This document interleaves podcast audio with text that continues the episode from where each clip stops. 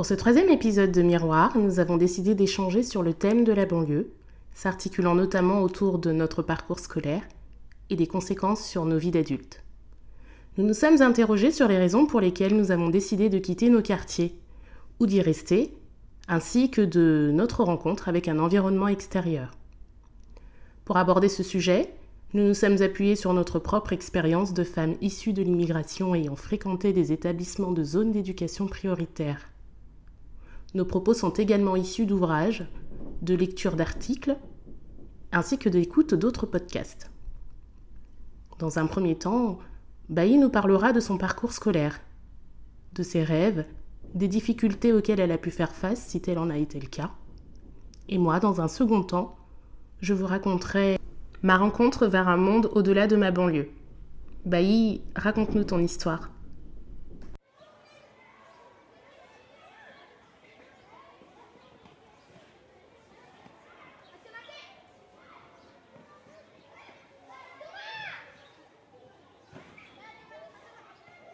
Il m'a fallu quelques années avant de comprendre que le lieu où semblait se concentrer la délinquance, la violence ou encore la précarité était en fait l'endroit où je vivais.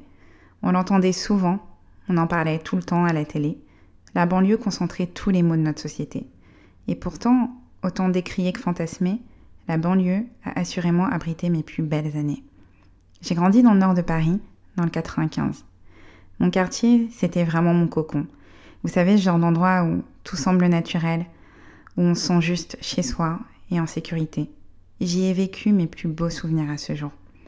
Le quartier dans lequel j'ai évolué était tout ce qu'on peut faire depuis multiculturel. Il y avait des Chaldéens, des Portugais, des Togolais, des Algériens, des Espagnols. C'était vraiment ça ma France. Et aussi cliché que cela puisse paraître, il n'y avait pas de couleur entre nous. Enfin, il est certain qu'à l'époque, notre naïveté liée à notre jeune âge nous empêchait de les voir. Je me souviens des dégustations de tartines d'Alva chez la voisine turque qui habitait au quatrième et quand c'était la fête de l'Aïd, on se partageait les gâteaux qui avaient été donnés par les Algériens. Et la période estivale, c'était l'événement de la cité avec la fête du 14 juillet. On préparait tous notre collection et c'était à celui qui avait le plus de fusées et de pétards. Et puis aussi, je me souviens d'un été où euh, la lambada était sortie et on avait notre voisine portugaise qui nous avait aidé à traduire. Et en fait, dans le quartier, on connaissait tous la lambada par cœur. En fait, jusqu'à ce que j'atteigne le collège, j'avais pas du tout l'impression de vivre dans un endroit qui pouvait paraître comme défavorisé pour certains. Un changement a eu lieu lorsqu'on a dû déménager. Notre nouveau quartier était situé dans la même ville, et pourtant, il m'a tout de suite semblé aux antipodes de ce que j'avais connu auparavant. C'était plus communautaire, plus concentré. Il y avait des immeubles qui dépassaient les 10 étages. Ben, j'avais jamais connu ça. Et ça laissait peu de place aux espaces verts et communs à tous. Je m'en rends compte aujourd'hui, c'était ce qu'on pourrait appeler communément un ghetto.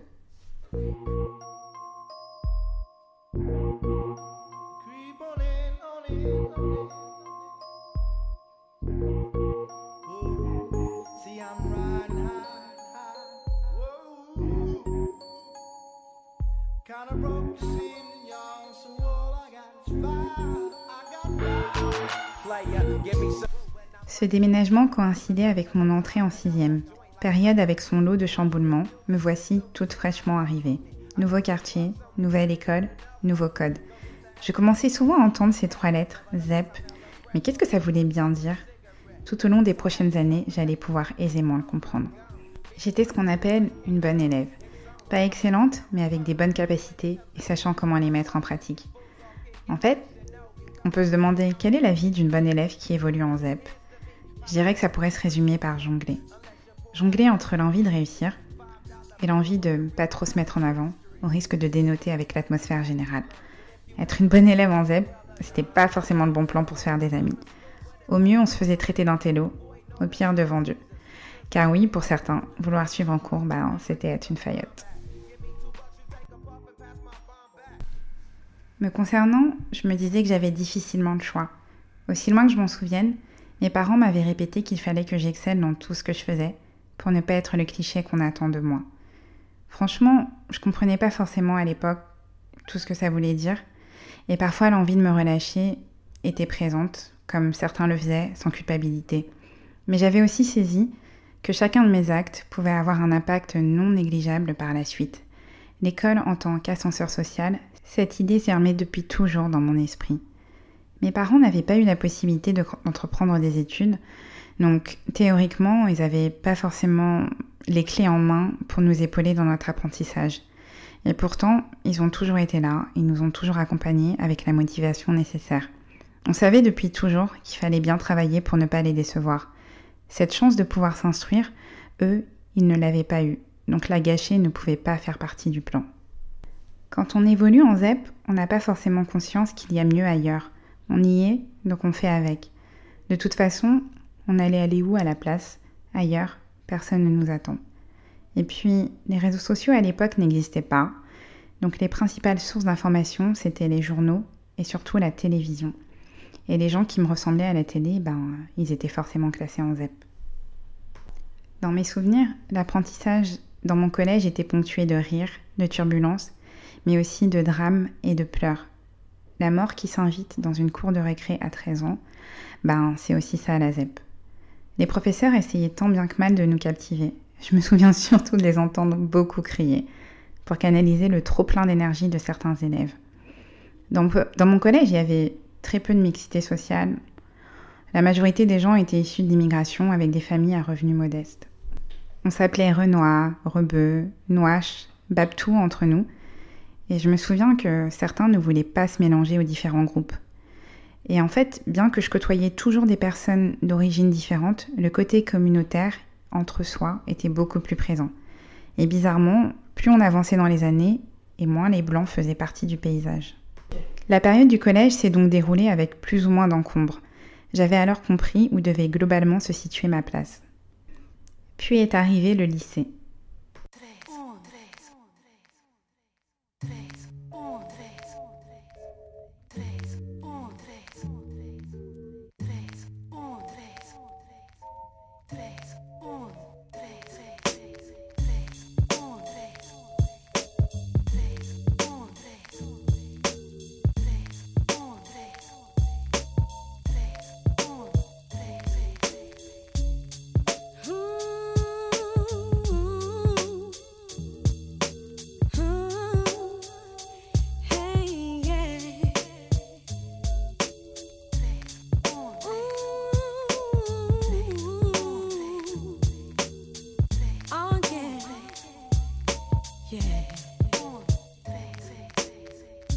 Est arrivé le lycée. J'avais réussi à décrocher le Saint Graal pour beaucoup d'entre nous, aller en filière générale. La bonne élève que j'avais toujours été par le passé était alors un peu moins motivée. Et oui, l'envie de se faire remarquer, les premiers émois, prenaient un peu le dessus sur l'envie d'exceller dans mes résultats scolaires. J'ai bien heureusement repris mes esprits à l'approche du tant attendu examen du bac. Mais avant cela, il fallait choisir son avenir pour les prochaines années. Mais comment on choisit son avenir et son futur à seulement 17 ans? Je me souviens que j'avais développé depuis le début de ma scolarité une passion pour l'écriture. Et j'en avais donc naturellement fait part à la conseillère, dont le métier était de nous orienter. Je me souviens encore de son regard. Elle m'avait conseillé avec ce que je prenais pour de la bienveillance à l'époque, qu'il ne fallait pas que je me fasse d'illusions. Écrire, ça n'a jamais permis de gagner sa vie, et encore moins pour des personnes comme moi. Mais ça voulait dire quoi au juste des personnes comme moi? Est-ce que je connaissais des journalistes issus de banlieue qui avaient étudié en ZEP, qui étaient noirs La réponse était dans la question. Il valait donc mieux me sortir ça de la tête.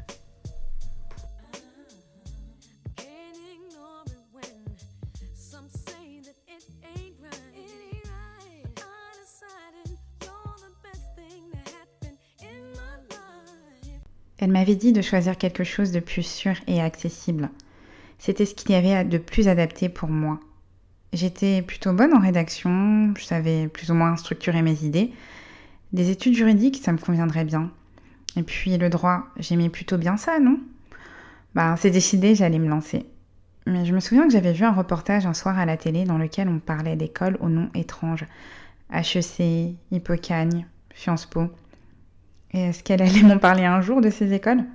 Ben, semblait pas trop décidée à s'étaler dessus. Bon, ok, à part le fait d'être jeune, il semblait que je ne partageais pas grand-chose avec ces personnes qui fréquentaient ces établissements.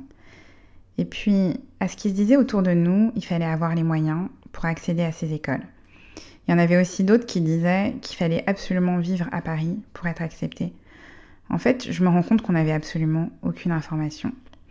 Et puis à l'époque, il me fallait que 10 minutes pour me rendre à Paris depuis ma ville. Mais la capitale ne m'a jamais paru aussi lointaine, loin de mes aspirations et de ce qui est sûr et accessible pour des gens comme moi. Alors ces études, je les ai faites, je les ai même réussies et appréciées. Et franchement, je vais pas me plaindre, parce que les études de droit, je pense qu'il y a quand même pire comme destin. Mais honnêtement, il m'arrive parfois de me demander, au-delà du périph', quelle aurait pu être ma vie. C'est-à-dire qu'il y avait tellement de l'ambiance à cette époque-là. Et comme j'étais beau garçon, quand je vois que j'ai fait mes 30 ans aujourd'hui alors que j'avais 18 ans hier, les jours passent comme les voitures. Ouais, la vie de l'homme ne dure pas longtemps. Quel est le bilan de ma vie hein? C'est fou ce que le temps passe vite. T'as vu, c'est ce que je me dis aussi quand je vois le chemin qu'on a parcouru jusqu'aujourd'hui. Je repense à notre enfance pas toujours aisée, sans trop dramatiser. Ce n'était pas toujours rose, c'est peut-être ce qui nous a motivés. L'esprit était Janek, maman, petit vagabond, ma tête grainée. On préférait sécher les cours et rester svané au quartier. L'excès de curiosité était tel qu'on s'enjaillait en suivant les aînés qui étaient pour nous des modèles à l'époque. Dans les halls, les gangs meurent parfois sur belle. Hey boy, b-boy représente les gars tout comme Bailly, j'ai vécu les 17 premières et plus belles années de ma jeunesse dans les quartiers euh, du nord de Paris. À la fin du lycée, j'ai commencé à travailler à l'aéroport Roissy-Charles de Gaulle en parallèle de mes études supérieures. Et ce premier job m'a rendu mobile. J'ai commencé à m'éloigner de ma banlieue et à prendre le RER, e à changer de paysage, à découvrir un autre monde. À l'aéroport, j'ai découvert que les Français voyageaient dans le monde entier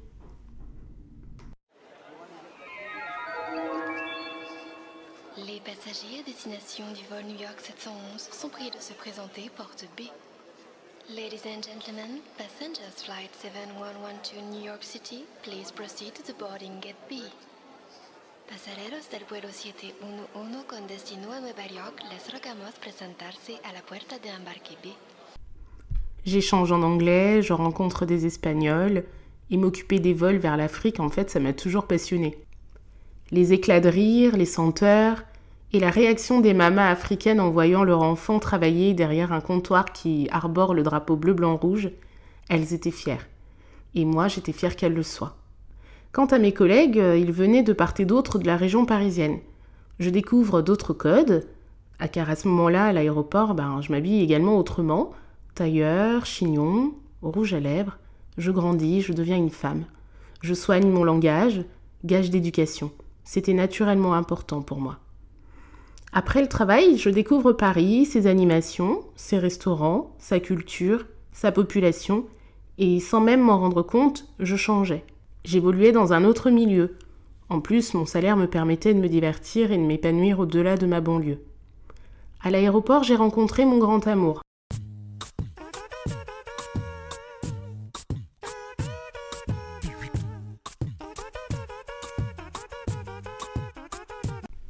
Il habite aussi en banlieue parisienne, mais la sienne ne ressemble pas du tout à la mienne. Dans sa banlieue, il n'y a pas autant de bars d'immeubles. La population y est différente, tant dans les comportements que dans les codes vestimentaires. Moins d'immigrés, plus de blancs, et le soir, le champ des possibilités pour se divertir était important. En à peine dix minutes de chez lui, on se retrouvait dans le 14e arrondissement de Paris pour manger des crêpes, boire un verre en terrasse, aller au ciné ou sortir en pub on avait le choix. J'ai constaté que d'une banlieue à l'autre, les codes et les possibilités ne sont pas les mêmes. L'éloignement de Paris et la dépendance au transport en commun limitent la possibilité de se divertir pour certains jeunes des cités. Surtout pour les garçons qui se retrouvent plus souvent enfermés dans leur quartier, dans un décor plus propice à d'autres genres d'activités. Ils n'interagissent pas, et cet ennui peut les conduire à commettre des délits, petits ou grands, drogue et alcool, ils prennent aussi le monopole. À la fin de mes études de droit, j'ai cessé de travailler à l'aéroport et j'ai intégré le monde de l'entreprise. J'ai vacillé de cabinet d'avocat en direction juridique et je me construisais auprès d'autres modèles. Des cadres, des hommes et des femmes de la classe supérieure, des gens aisés, cultivés, diplômés et paradoxalement de moins en moins d'immigrés. J'ai beaucoup appris à leur côté. Je découvre qu'il existe bien une fracture sociale. Les gens que je côtoie au travail n'ont apparemment pas grandi dans les mêmes banlieues que moi. Je découvre les ghettos blancs, des petits immeubles bien entretenus, des résidences cossues et verdoyantes, où les gens semblent vivre confortablement et heureux. Parmi mes rencontres, il y a Sandrine. Sandrine, c'est une très belle jeune femme d'une quarantaine d'années, blanche, maman d'un garçon qui devait avoir une dizaine d'années à cette époque. Je constate au fil des jours son implication dans l'éducation de son fils, les inscriptions au sport, la rentrée des classes, la gestion des devoirs, l'organisation des activités familiales et des vacances. Oui, les vacances, ça compte beaucoup pour Sandrine. Je l'admire. Elle est inspirante. Un jour, je rencontre son fils et je lis l'épanouissement et l'insouciance sur son visage. J'aime la manière dont il s'exprime et la complicité qu'ils ont tous les deux. Je discute beaucoup d'éducation avec Sandrine. J'apprends à ses côtés que la réussite scolaire dans sa globalité et le bon développement d'un enfant, adulte en devenir, dépend en grande partie du lieu d'habitation. À l'époque, j'avais 25 ans et je venais d'accoucher de mon premier enfant. Du coup, tout ce que Sandrine me dit, ça résonne dans ma tête. Elle insiste sur le fait de bien choisir sa, sa commune d'habitation. Très déterminant. Elle me parle des codes. Elle soigne particulièrement son look lorsqu'elle rencontre les enseignants de son fils. Et elle assiste à toutes les réunions scolaires. Elle accordait beaucoup d'importance aux détails de la vie de son enfant, son bien-être moral. Et moi, j'enregistre. Au fil du temps, je rencontre d'autres parents de la classe moyenne, supérieure, en passant par des cadres, supérieurs également, et ils ont tous ce point commun, ils habitent tous dans des ghettos blancs. Leurs enfants fréquentent de bonnes écoles, même les écoles publiques, en tout cas ils ne vont pas dans les EP. J'entends pour la première fois les mots comme prépa, HEC. Je constate rapidement que moi j'habite dans une ville cosmopolite quadrillée en trois catégories. Les riches dans le centre-ville et le vieux pays, les plus pauvres dans la grande cité qui est située complètement à l'extrémité de la ville, et moi je suis au milieu, entre ces deux mondes, dans un quartier qui regroupe des familles de classe moyenne au profil assez similaire. Ce constat est flagrant et bel et bien représentatif de la politique d'urbanisation de notre pays. Les riches d'un côté, les pauvres de l'autre, les classes moyennes ensemble. Pas de mixité. Ah non, c'est une illusion. Je m'y plais malgré tout dans cette ville, car je rencontre des gens au même profil que moi, population cosmopolite qui travaillent en vue d'offrir une bonne vie à leurs enfants. Mais je vois très vite les limites de ce quadrillage. La carte scolaire. Au fait, où ira mon gosse à l'école? Je me rappelle des paroles de Sandrine. Le choix de ta commune et de ton voisinage auront une influence sur ton enfant. Je me renseigne et ce que je découvre ne me plaît pas. Des ZEP. Oh non, hors de question. Je ne veux pas que l'histoire se répète, je dois anticiper. Le destin de mon fils en dépend, et pour cela il me faut changer de ville, migrer ailleurs. Changer de ville, migrer ailleurs. Aller loin des barres d'immeubles, loin des cités. Je m'y sentais bien, moi, quand j'étais jeune. Mais une fois adulte, j'ai quand même été obligée de constater qu'elles peuvent être d'une influence néfaste pour l'avenir de nos enfants. Ce n'est pas de leur faute, les pauvres. Ils sont victimes d'un système bien rodé, un système qui privilégie les ghettos blancs, qui emprisonne les classes moyennes et les classes issues de l'immigration dans les cités et les banlieues les plus défavorisées. À cet instant, j'ouvre les portes d'un nouveau combat, celui de la ségrégation socio-spatiale. Et croyez-moi, ce ne fut pas facile. Aujourd'hui, mes enfants évoluent dans une banlieue plutôt favorisée, et je me demande tout de même, comment le vivront-ils, eux, d'être une minorité parmi les Blancs? Euh, Du coup, on clôture euh, le partage de nos expériences avec euh, une interrogation très forte de Lisa, qui en amène beaucoup d'autres. Donc, ça amène à la réflexion. Donc, coucou Lisa. Coucou Baï. Donc c'était très intéressant d'écouter le partage de, de, ton parcours. Et bah, moi j'ai quelques questions qui me sont venues à l'esprit naturellement. D'accord, je t'écoute. Ouais, donc je me demandais par rapport à tout ce que tu as décrit, par rapport au fait que pour le coup toi tu as quitté ta banlieue, même si aujourd'hui tu vis toujours en banlieue, ce n'est pas la banlieue que tu as connue dans ton enfance, ouais. et tu vis dans une banlieue qui est plus favorisée que celle que tu as connue euh, dans, tes, dans ta jeunesse. Euh, je voulais savoir qu'est-ce qui te manque en fait aujourd'hui par rapport à ce que tu as connu dans ta jeunesse? Est-ce que tu sens une différence Oui, bien sûr. Bah, déjà, euh, je, précise, hein, j'habite pas non plus à Neuilly ou...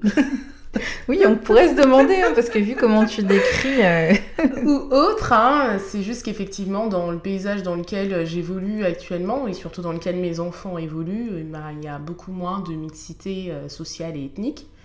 Et voilà quoi. Donc ça a une différence, cette différence-là a son importance, puisque les, les, mentalités et les codes sont complètement différents. Et pour répondre à ta question, ben, c'est justement ce qui va peut-être me manquer ce côté euh, solidaire euh, dans lequel moi j'ai grandi, mhm.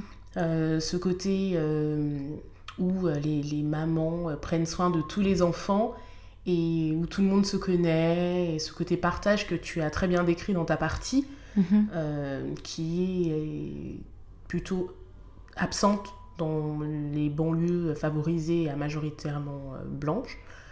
c'est peut-être ce qui me manque. Moi, je trouve que c'est beaucoup plus froid, les gens sont plus individualistes. Mhm. Et euh, du coup, ben, c'est peut-être le regret que j'ai, c'est ce manque de, de, communication, d'échange. Et euh, c'est très protocolaire et très cordial. D'accord, ok, oui, je vois, je vois tout à fait le style. Tu vois. D'accord. Et j'avais une autre question. Euh, je me demandais aussi, parce que tu as un peu parlé justement de la problématique liée à la carte scolaire qui est en fait une problématique qui touche euh, énormément de, familles au final, puisqu'on on est un peu tributaire de, ce système et on n'a pas forcément la possibilité de, choisir où nos enfants peuvent euh, aller à l'école. Je me demandais si en fait euh, ce système de carte scolaire n'existait pas et si tu avais eu la possibilité de justement placer des tes enfants dans, dans des établissements, disons, de qualité, est-ce que tu serais retourné vivre dans la banlieue de ton enfance? Alors là, c'est. Pourquoi ça te fait rire? Franchement, ça me fait rire parce que c'est une question qui, qui m'a déjà traversé l'esprit et à laquelle j'ai déjà euh, réfléchi. Parce que du coup, euh, en ayant euh, migré ailleurs, j'ai quand même perdu, on va dire, une bonne partie de mes amis, perdus dans le sens où bah, je ne peux pas les voir fréquemment parce que j'en ai beaucoup qui sont restés dans notre banlieue d'enfance. Et j'avoue que je jalouse un peu cette proximité qu'elles ont les unes des autres. Et, mhm et ça me manque. Donc euh, j'ai déjà eu à me poser la question euh, du retour au, pays. Euh, et surtout dans le cadre de l'accès à la propriété. Parce que, voilà, alors autant on peut devenir locataire dans une banlieue favorisée quand on a les revenus qui vont et puis certaines facilités par le biais du 1% patronal, euh, et puis surtout euh, du point de vue des revenus, on, peut quand même y accéder. C'est pas facile, mais on peut y accéder en tant que locataire. Mais en tant que propriétaire, euh, c'est encore un autre combat. Mhm. Donc quand nous, la question s'est posée à savoir est-ce qu'on voulait acheter ou pas, de toute façon, il était certain que pour devenir propriétaire, on allait devoir revoir un peu euh, nos exigences. Hein.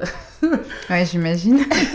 ça voulait dire que bah, il fallait retourner euh, dans, dans, dans, dans, d'autres banlieues et pourquoi pas dans la banlieue de mon enfance. Donc euh, on s'est posé cette question.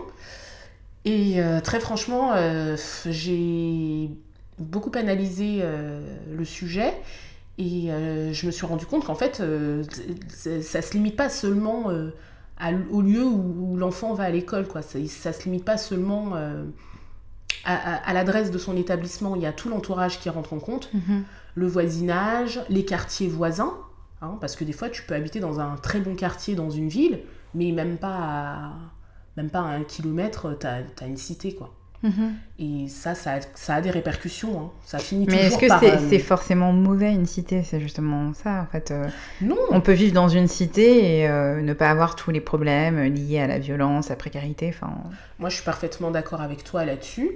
euh, pas forcément, et puis d'ailleurs, ça sera une question que moi je, je te poserai après. Mhm. pas forcément, mais voilà, moi je, je me mets dans la position où j'éduque d'abord un garçon Mhm. euh, noir. Ouais. Euh, donc je sais déjà d'avance que, quoi qu'il en soit, il va être confronté à certains types de problèmes dans sa vie, notamment le racisme. Mhm. Et euh, voilà, j'ai besoin de me concentrer pour l'instant sur son éducation et mettre un maximum de billes de son côté. Et euh, c'est pour ça que je fais délibérément le choix de l'éloigner de la cité pour pouvoir maîtriser davantage l'éducation que je peux lui donner et ses fréquentations. C'est D'accord. c'est le choix que je fais. Après, évidemment, je suis parfaitement consciente. Nous, on est issus de, de banlieue et de, même de, de cité, pour, euh, pour, pour être clair. Mhm. Et on a des amis qui ont aussi évolué dans ce domaine et qui sont des gens euh, parfaitement responsables. hein. Mhm. Il n'est pas question de dire que dès que tu habites en cité, euh, tu finis en euh, délinquant. C'est pas du tout la question. Mhm. C'est juste que maîtriser l'éducation de ton enfant, c'est beaucoup plus facile quand tu l'éloignes de, de, de ce, de, ce type d'influence. Oui, oui, c'est vrai, surtout en tant que, que garçon. Voilà. Parce que les filles, c'est encore autre chose, mais effectivement, les garçons, euh, l'enjeu, il est quand même pas le même. Voilà, l'enjeu il n'est pas le même et franchement l'enjeu est important. Après ils grandissent, on n'a plus euh, la même main sur eux quand ils vont au collège euh, et qu'ils ont, ils gèrent eux-mêmes leur emploi du temps et que nous on a quand même, euh, on, on travaille, on n'est plus à la maison, ça, tu peux plus contrôler ton enfant de la même façon que quand il est à l'école primaire. Et là c'est les relations et l'entourage, donc euh, les, les copains, les parents des copains, tout ça ça a une importance euh, vraiment importante. Et euh, je- franchement, je le vois. Donc, euh, si, si j'ai le choix au jour d'aujourd'hui, je, je, je sais pas. Je peux pas être claire sur cette réponse Mhm. parce qu'à chaque fois que j'ai voulu faire le pas euh, de, de, de retourner dans ma banlieue, j'ai toujours été freinée par ces interrogations qui me poursuivent et, euh, et voilà. D'accord, donc c'est euh, une, question qui reste euh, en suspens, En pour l'instant. C'est ça. Alors Bailly, j'en profite pour te demander de nous parler un peu de tes frères, euh, car si je ne me trompe pas, tu as bien des frères qui ont grandi euh, tout comme toi dans le 95 et plus particulièrement dans un- une cité réputée pas facile. C'est ça? Euh, oui, effectivement, j'ai euh, trois frères et euh, ils ont tous les trois grandi euh, donc euh, dans un quartier, le même quartier que moi. et oui, le, le cadre dans lequel ils ont évolué était, était loin d'être d'être idéal. Mhm. Et pourtant, ben, ils ont réussi à, à s'en sortir. Et moi, je me rends vraiment compte, en fait, que le, le plus important, c'est, oui, c'est l'éducation, bon, ça on le sait, et puis aussi les fréquentations. Et c'est vrai que moi, mon père, euh, il apportait vraiment une euh, très grande importance euh, à l'encadrement des, fréquentations. Et on était tous logés à la même enseigne, puisqu'on était, on est deux filles et trois garçons. Et on était tous logés à la même enseigne, donc c'est vrai qu'il vérifiait un peu ben, avec qui on traînait, quoi. et si ça lui plaisait pas, ben, euh, c'était zapping euh, direct, quoi. Donc, Donc ton père, il a réussi à maîtriser euh, votre environnement dans un milieu qui, était, qui pouvait les tirer vers le bas. Il a quand même réussi à... C'est quand même assez intéressant ce que tu dis parce que la, enfin, la plupart des parents, ils, ils veulent ce qu'il y a de mieux pour leur enfant. Donc euh, je pense qu'on est tous euh, à l'écoute euh, de nos enfants ou nos parents ont tous été à notre écoute. Mais pour autant, euh, ils n'ont pas toujours réussi ce que tes parents ont réussi avec tes frères et réussi avec brio parce qu'ils ont poursuivi des, des études euh, excellentes. hein. Oui, oui, oui, effectivement. Bah, en fait, c'est vrai que moi, je peux vraiment parler de ce que j'ai vécu. Et je sais que dans mon quartier, quand plus, plus souvent tu étais dehors et plus tu avais de chances euh, euh, de, de t'apporter, enfin, d'avoir des problèmes, en fait. Et Ouais. euh, du coup, bah, moi, mes frères, euh, ils sortaient pas beaucoup. Et puis, quand ils sortaient, bah, mon père savait euh, plus ou moins où ils allaient. Il connaissait euh, leurs Mm. amis. Ouais. Et puis, et puis voilà, c'est vraiment beaucoup ce qui a aidé parce que c'est vrai que des fois on se dit, oui, il y a aussi l'influence, euh, l'influence en fait qu'on peut avoir au travers euh, de nos amis, mais l'encadrement familial, il est, il est, il est, il est vraiment primordial quoi. Et, euh, et c'est vrai qu'aussi mes frères sont beaucoup plus jeunes que moi, enfin ils ont quelques années de moins que moi, et j'ai vu aussi la différence par rapport à leur orientation. Parce que moi, comme j'avais raconté un peu au début, Euh, c'est vrai que moi, j'ai pas eu la chance euh, de rencontrer des conseillers d'orientation qui, euh, qui m'ont fourni les informations nécessaires pour avoir vraiment un panel de possibilités euh, pour tu- m'orienter. Excuse-moi, donc en fait, Et- tu veux dire que contrairement à notre génération, les générations qui ont suivi euh, ont bénéficié de, de- de meilleures informations et d'orientation sur les parcours euh, qui s'offraient à eux, sur les possibilités qui s'offraient à eux? Euh, oui, oui, j'ai l'impression parce que j'ai un de mes frères qui a fait euh, donc une, une école de commerce. Moi, à mon époque, je savais pas ce que c'était une école de commerce et on m'en a jamais parlé. Et puis, bah, c'est vrai qu'eux, ils ont, ils ont quel âge déjà? Ils ont 30 ans, du coup, euh, aujourd'hui. Et bah, à leur époque, il y avait déjà beaucoup plus de, de possibilités pour avoir des informations au niveau des réseaux sociaux, ce genre de choses. Et euh, donc, ils ont, ils ont quand même été euh, beaucoup plus informés que moi, je l'avais été à l'époque. Mhm. Et je vois vraiment la différence par rapport à ce que moi j'ai connu dans le système scolaire. Euh, donc c'est quand même une note positive et ça Oui. prouve qu'on peut s'en sortir quand on vient d'une banlieue dite défavorisée. Après, bien sûr, il faut avoir euh, quand même des résultats scolaires euh, assez excellents. Oui, donc il faut quand même être un élève euh, assidu. Oui, et c'est ça qui est dommage parce que je pense que dans euh, des villes comme Paris ou dans des banlieues un peu plus favorisées, même un élève moyen, bah, il a quand même plus de possibilités d'accéder à des écoles de qualité que nous. En fait, nous, c'est l'excellence ou rien, en fait. C'est Ouais. ça, ça qui est dommage parce que au final, ça, ça divise beaucoup et il y a énormément d'élèves qui se retrouvent euh, sur la touche, en fait, parce qu'on peut pas tous euh, être excellents. Oui, euh, c'est ça. Et on a parlé euh, beaucoup euh, des ZEP dans notre podcast. Euh, aujourd'hui, les ZEP d'aujourd'hui me semblent être différentes des ZEP euh, d'hier. Euh, je me suis un petit peu renseignée. J'ai une amie à moi qui est enseignante et elle m'a euh, fait comprendre qu'en fait, que quand tu es dans une ZEP, euh, on donne également un peu plus de moyens à l'établissement pour que les élèves euh, puissent travailler aussi dans de bonnes conditions, c'est ça? Du style, ils sont moins nombreux en classe et ils bénéficient d'un budget supérieur. Donc c'est aussi intéressant de dire que la ZEP, il faut pas seulement voir ça comme un point négatif, si ça l'était à notre époque, parce que du coup ça nous cataloguait euh, mhm. vraiment, ça nous fermait dans, dans, dans un espèce de, de, Mhm. de, de, de- de truc négatif pour la poursuite de nos études. Mhm.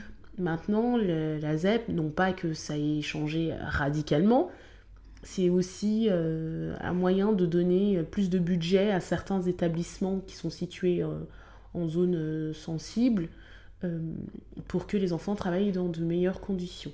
Et tu m'as également dit que ça a changé de nom, c'est ça? Euh, oui, ça s'appelle la, la REP euh, maintenant. Donc, euh, bon, après, franchement, honnêtement, moi, je suis pas forcément euh, totalement d'accord. Après, c'est pas forcément lié au ZEP, mais c'est vraiment lié au, à l'endroit où tu vis. Parce que, par exemple, quand tu fais des études de droit à la fac de Saint-Denis et tu fais des études de droit à Assas à Paris, et ben ton diplôme n'a pas la même valeur. C'est-à-dire Ouais. que quand tu Mm. cherches un travail, et moi je le sais parce que je travaille dans ce domaine-là, quand on recrute des gens, une personne qui se présente avec un diplôme, euh, un master de, de droit euh, obtenu à la fac de Saint-Denis et un master, un master de droit euh, obtenu à Assas, à Paris, c'est absolument pas la même valeur. Donc ça aussi, c'est un souci Ouais. parce que Mm, mm, mm. pour accéder à Assas, euh, tout le monde n'a pas forcément la possibilité. Donc en fait, Et moi j'ai c'est vraiment... encore une question d'adresse, quoi. Oui, oui, j'ai vraiment le sentiment qu'en fait, c'est bah, un cercle vicieux et que, bon, ben, il faut réussir à avoir des dérogations, il faut réussir à, à contourner cette, euh, ce, fameux, euh, ce, ce fameux, euh, ce blocage en fait qu'on a avec euh, le lieu d'habitation et le, euh, le- l'école, enfin les, les établissements euh, dans lesquels tu peux te rendre. Et euh, j'ai pas le sentiment que ça. Enfin, en tout cas, quand on rentre dans la vie professionnelle, on se rend compte que ça a quand même un impact. Oui. Parce que on regarde où tu as obtenu ton diplôme et on le dit que les, euh, les enseignements n'ont pas euh, la même la même qualité. valeur. Oui, Oui. on, on estime que euh, si tu as une- étudié à l'université euh, de Villetaneuse, tu n'as pas reçu la même qualité d'enseignement qu'un élève qui a étudié à la Sorbonne. Oui, voilà. Ouais. Mais Villetaneuse, c'est mieux que Saint-Denis. donc, Mais Villetaneuse, c'est quand même mieux que Saint-Denis. Oui, voilà. Ah, Donc il y, a- il y a quand même des, euh, des grades en fait. À diplôme équivalent quand même. hein. Oui, oui, oui, c'est ça, c'est ça, c'est ça qui est fou. ouais. Ouais, bah c'est c'est- c'est ce que je te disais tout à l'heure, euh, de cette fameuse adresse qui a des conséquences euh, sur, te- sur, en fait, sur euh, toute ta vie. hein. Même si c'est pas inscrit dans le marbre, euh, ça peut quand même euh, être euh, un caillou dans ta chaussure pendant un moment. Oui, oui, totalement. Bah, en plus, on le voit même quand tu cherches du travail. euh, bah, si tu viens du 93 euh, et qu'en plus euh, t'as pas le bon nom, bah, ça joue aussi. Donc Mm. c'est- bien, ça, ça montre bien qu'au final, oui, quand tu viens de banlieue, au final, tu, tu, tu pars euh, avec euh, des, euh, un handicap au final. Ouais. T'as pas les mêmes chances qu'une personne qui. Et quand je dis banlieue, je veux dire une banlieue qui est pas forcément favorisée. Parce que tu, si tu viens d'une banlieue et que tu viens de Neuilly, bon, bah, je pense que ça passe quand Oui, même. ça passe. Ouais. à mon avis, ça passe. Les garçons, et je voulais avoir aussi ton point de vue en tant que femme, en tant que fille. Les médias disent souvent que quand on est une fille et qu'on grandit dans une cité, on est opprimé, qu'on n'a pas le droit d'être féminine euh, au risque d'être considérée comme une fille facile. Qu'est-ce que t'en penses Euh, Comment on grandit quand on est une fille en cité Et est-ce qu'il y a une différence de traitement à ce moment-là, que tu sois blanche ou noire? Euh, bah oui, indéniable- indéniablement, oui, il y a, une différence quand t'es une fille et quand t'es un garçon, ça c'est sûr et certain. Après, moi, mon cas, il est un peu différent parce que c'est vrai que moi, en tout cas dans l'adolescence, en fait, j'évoluais pas trop dans la cité parce que j'avais pas trop le droit de sortir. Donc du coup, euh, quand je sortais, j'allais chez mes copines, mes copines venaient chez moi, mais je, je, je traînais pas en fait dans la cité. Donc c'est vrai que les personnes ne me connaissaient très peu. Enfin, ils me connaissaient très peu. Et aussi, un autre truc, j'ai remarqué, c'est que quand on a des grands frères, ça joue. Et en fait, moi, j'avais pas de grands frères parce qu'en fait, on- ma sœur et moi, on est les deux premières de la famille. Et après, on a des petits frères. Donc, du coup, en fait, les gars de la cité, euh, franchement, ils nous calculaient pas du tout. Et on faisait un peu ce qu'on voulait. Mais moi, j'ai des exemples autour de moi, effectivement, de filles qui étaient, euh, qui s'affirmaient, qui s'habillaient comme elles voulaient. Et puis, ben, euh, elles Euh, étaient elles- cataloguées comme, comme filles faciles, pour ne pas dire autre chose, quoi. Donc, en fait, t'as- des fois, en fait, t'as l'impression que t'as pas le choix. Soit tu dois être un garçon manqué et ne, ne pas du tout être féminine. Et quand t'es féminine, eh ben alors là, t'es tout de suite ostracisée ou bien t'es mis dans une case. Et, euh, et puis voilà, après, on te, montre, on te montre du doigt si tu sors avec des garçons. Donc c'est vrai que c'est quand même assez présent. Maintenant, euh, je sais pas trop si c'est encore le cas, parce que moi, je vis toujours en banlieue, mais bon, je, je ne vis pas vraiment dans la banlieue, en fait. Je, je, je suis domiciliée dans la banlieue, mais je veux dire, je Tu fais pas ma dors dans ta banlieue, mais tu fais Voilà. ta vie euh, sur Paris. Exactement. Et euh, pour répondre à la deuxième partie de la question, le traitement, euh, pour moi, oui, il était différent selon que tu sois noir ou arabe ou que tu sois une fille blanche. Parce que, bon, bah, quand tu étais une fille blanche, on va dire, on se disait, bon, bah voilà, c'est une blanche. De toute façon, eux, dans leur culture, ils sont assez libéraux. Donc, je veux dire, elles étaient moins montrées du doigt. Et puis, si elles étaient montrées du doigt, l'impact, il n'était pas aussi fort. Alors que quand tu étais une personne euh, bah, qui était euh, soit d'origine euh, africaine, soit euh, maghrébine, bah, tout de suite, ça pouvait aussi se répercuter sur tes frères et sœurs, en fait. Moi, Ah je ouais, sais que, ouais. ouais. J'ai eu des cas de filles, en fait, qui étaient cataloguées, ca- cataloguées pardon, comme euh, filles faciles, et du coup, ben, leurs sœurs, euh, on disait bah, que c'était la même chose, quoi. Donc, euh, Mais je pense qu'il y a un avantage quand même d'être une femme euh, qui évolue en cité, entre guillemets. Ouais. C'est que, en fait, nous, on a plus la possibilité de sortir de la cité. Parce que c'est vrai que les garçons, en fait, eux, se retrouvent assez euh, enfermés dans leur quartier. Ils ont, ils ont leur code, ils ont, voilà, leur... euh, vraiment, c'est leur cocon, en fait, on va dire. Tandis que nous, c'est vrai qu'on a un peu plus de facilité parce que déjà, en tant Et- que femme... Et, et excuse-moi de te couper, et puis surtout, leur code est, euh, n'a pas le droit de traverser euh, les frontières de la cité. Ils sont tout de suite montrés du doigt euh, quand ils vont sur Paris, ils dénotent et ils sont victimes justement euh, de, de, de leur code à eux. Oui, voilà, c'est ça. Nous, on se fond un peu plus dans On la se- masse, mm. et puis euh, ben, nous, on n'a pas euh, tout ce qu'ils vivent, c'est-à-dire les contrôles d'identité, Mm. ce genre de choses. Donc, je pense qu'on a plus de facilité à sortir de la cité. Enfin, un truc tout simple, tu vois, quand on était plus jeune et que on voulait par exemple aller en boîte ou ce genre de choses, on se faisait très rarement recaler. Alors que eux, c'était en fait, on va dire presque constamment un rejet qu'ils avaient euh, et qu'ils devaient recevoir. Donc, euh, je pense que c'est pas du tout la même chose. Mais après, ça dépend aussi dans quelle famille tu évolues. Moi, personnellement, euh, comme je le disais précédemment, c'est vrai que je, je vivais pas forcément. Enfin, j'évoluais pas dans la cité quand j'étais ado. Oui. Quand j'étais ju- quand j'étais plus jeune, oui, mais quand j'étais ado. Euh, donc on va dire que les gens de la cité me connaissaient sans vraiment me connaître et euh, vu comment mon père était, euh, était autoritaire, le daron. ouais, il, se permettait pas de, de parler sur moi, voilà. Ouais, et puis moi, j'ai euh, là, j'ai j'ai repensé, j'ai des souvenirs qui reviennent. Et la première partie de mon enfance, donc jusqu'à mon adolescence, où, où là, je vivais un peu plus en cité, euh, nous, on n'avait pas les mêmes rapports avec les garçons. Donc, euh, Mm. moi, j'ai eu de la chance, c'est que les garçons de ma cité à moi, je sais pas comment ça se passe dans les autres cités, parce que j'en ai pas connu 36 non plus, mais les garçons de ma cité à moi, nous, c'était nos frères, c'était nos protecteurs. On avait plus un rapport euh, de protection. Ils- eux, ils avaient plus un rapport de protection à notre égard, de bienveillance, et non pas de Ah, t'as pas le droit de te mettre en jupe. euh, C'était plus euh, un regard bienveillant qu'ils avaient à notre égard. Donc, du coup, on a pu grandir euh, en mixité garçon-fille sans aucun problème. D'accord, euh, ouais. Je pense que malheureusement, c'est pas, c'est pas le cas dans, Oui, dans je pense. euh, dans tous les quartiers. Je mais, pense euh, que c'est pas le cas dans tous ouais. les quartiers. Là, de, de ce côté-là, je, je- nous, on s'est bien rendu compte, euh, mes copines euh, et moi de cette époque, on a eu de la chance parce que on pouvait rester en bas avec les garçons de la, de la cité sans pour autant que qu'il y ait ambiguïté ou, ou Mhm. voilà, c'était bienveillant. si jamais il y avait quelque chose, on savait qu'on pouvait compter sur eux et non pas l'inverse, quoi. Mhm. Ouais, bah c'est vraiment une bonne chose parce que bon, euh, je pense que ça aide aussi beaucoup pour euh, le développement futur. Et, Ouais. euh, ouais. Ouais, donc on n'avait pas une vision euh, négative des garçons de notre cité. Au contraire, on les voyait vraiment comme des grands frères. Et, et si tu commençais à te maquiller, bah, tu te faisais charrier, quoi. On te traitait pas de pute. Ouais. on te charriait plutôt. On aurait encore beaucoup de choses à dire sur ce sujet, mais comme d'habitude, on est limité par le temps. Donc on va clôturer ce numéro en vous donnant nos recommandations. Donc dis-moi Lisa, tes recommandations, elles sont en lien avec le sujet? Oui, j'ai dû euh, potasser quand même un minimum hein, pour pas raconter trop de bêtises. et je suis tombée euh, sur euh, l'ouvrage euh, d'un auteur qui s'appelle Éric Morin, qui s'appelle Le ghetto français, euh, enquête sur le séparatisme social. Hum, pour faire court, en fait, ben, c'est justement toute la partie que moi j'aborde, où il détaille un peu euh, les conséquences de, de ce découpage, de cette ségrégation, euh, ségrégation pardon, euh, euh, socio-spatiale, où il nous dit bien qu'en fait, euh, le lieu où on habite, euh, on ne le choisit pas forcément. On a l'impression qu'on le choisit, mais on est limité, on ne peut pas aller où on veut.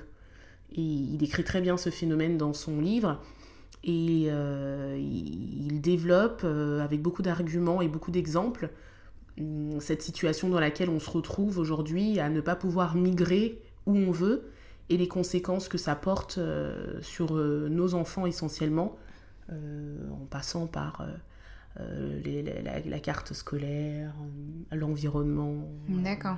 Voilà. D'accord, ok, très bien. Et Et... Oui, pardon. ma seconde euh, recommandation, mais euh, je pense que euh, tu l'as écouté aussi puisque c'est toi qui m'en as parlé. oui. Merci de m'avoir volé ma recommandation. Ah merde, bon. Bah, je vais te laisser en parler. Il s'agit d'un podcast que tu m'as fait découvrir et que j'ai beaucoup aimé. Euh, oui, donc c'est un podcast qui est sur Arte Radio.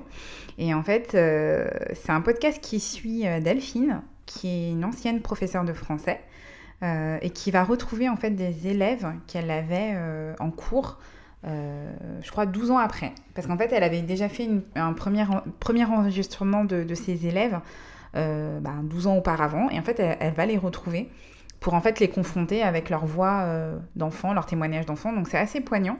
Euh, parce qu'en fait, elle va retrouver la, la- la terreur du collège, elle va retrouver une élève qui était en difficulté et aussi une autre de ses, ses élèves qui était assez, une assez bonne élève. Et c'est assez émouvant parce que, bon, bah, il y en a certains qui, malheureusement, n'ont pas forcément euh, évolué dans le bon sens. Et puis, euh, elle a aussi eu de belles surprises. Donc, j'ai trouvé que c'était vraiment euh, un bon exemple, en fait, pour montrer à quel point ben, le- l'école, en fait, est vraiment un on va dire, un, des, des premiers endroits où en fait tu te, tu te socialises et en fait où tu te construis ton identité et, euh, et ton futur. Ouais. Donc euh, bah, de toute façon on mettra toutes, euh, toutes les infos. Ouais. Je complète un peu. ce podcast s'appelle Que sont-ils devenus? Oui, Et la partie qui, moi, m'a intéressée, c'est donc la deuxième partie où elle rencontre ces jeunes adultes. Mhm. Elle va recueillir, en fait, je crois, ces quatre témoignages. Mhm. Et comme, comme tu l'as dit, Bailly, euh, euh, on voit le parcours de chacun. Et ce qui est assez marrant, moi, c'est ce qui m'a poigné, c'est un des élèves, je vais pas spolier, Mhm. mais il y a un des élèves qu'elle craignait particulièrement quand il était enfant, c'était vraiment la Mm. terreur. Il s'appelait euh, Ange en plus. Il s'appelle Ange. il s'appelle Ange et c'était la terreur euh, de, de, de la cité et de, la, de la classe. elle en avait vraiment peur, même quand elle l'a rencontré euh, une Mhm. fois adulte. Et en fait, il s'avère que ce ange, il a eu la chance de quitter sa cité Mhm. pendant un moment et d'évoluer, euh, je crois, à la campagne, Mhm. l'espace d'un instant dans sa scolarité.